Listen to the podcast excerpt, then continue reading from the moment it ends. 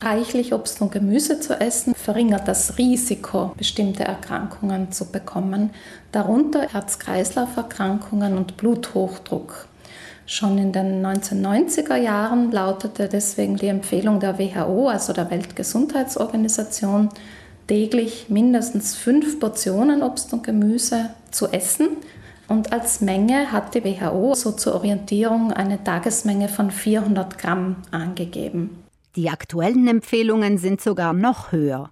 Die Deutsche Gesellschaft für Ernährung empfiehlt täglich mindestens fünf Portionen frisches Obst und Gemüse pro Kopf zu essen.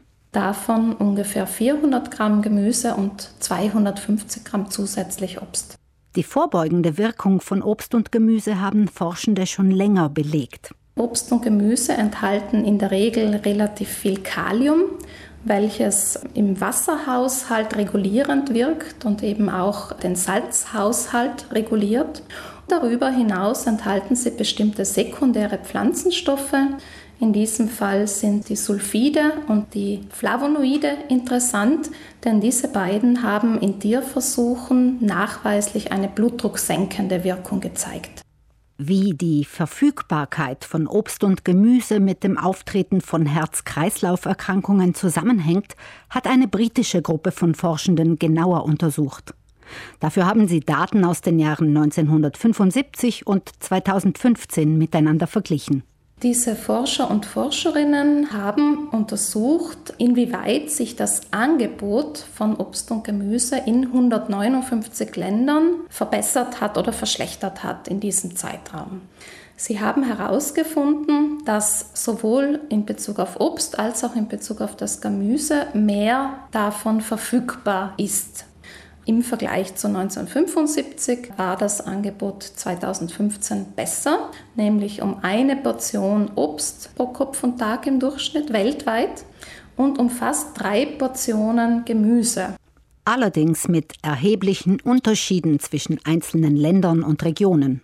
Die Forscher sind zudem zum Ergebnis gekommen, dass in jenen Ländern, wo die Verfügbarkeit von Gemüse und Obst schlechter ist oder unzureichend im Vergleich zu den Empfehlungen der WHO, das Risiko für Herz-Kreislauf-Erkrankungen und Bluthochdruck höher ist. Und umgekehrt ist das Risiko für Bluthochdruck geringer in jenen Ländern, wo eben die Verfügbarkeit von Obst und Gemüse gut ist. Nur in etwa der Hälfte der 159 untersuchten Länder ist das Angebot an Obst und Gemüse ausreichend hoch, um die Empfehlungen der WHO im Durchschnitt zu erreichen.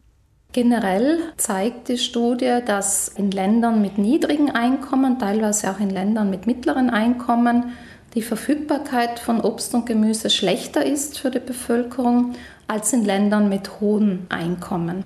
Nicht ausreichend mit Obst und Gemüse versorgt sind laut den Autoren der Studie nicht nur Menschen in Südasien und Afrika, sondern auch Menschen in Ländern Osteuropas. Daher fordern die Forschenden vor allem in einkommensschwachen Ländern Maßnahmen, um das Angebot an Obst und Gemüse zu verbessern.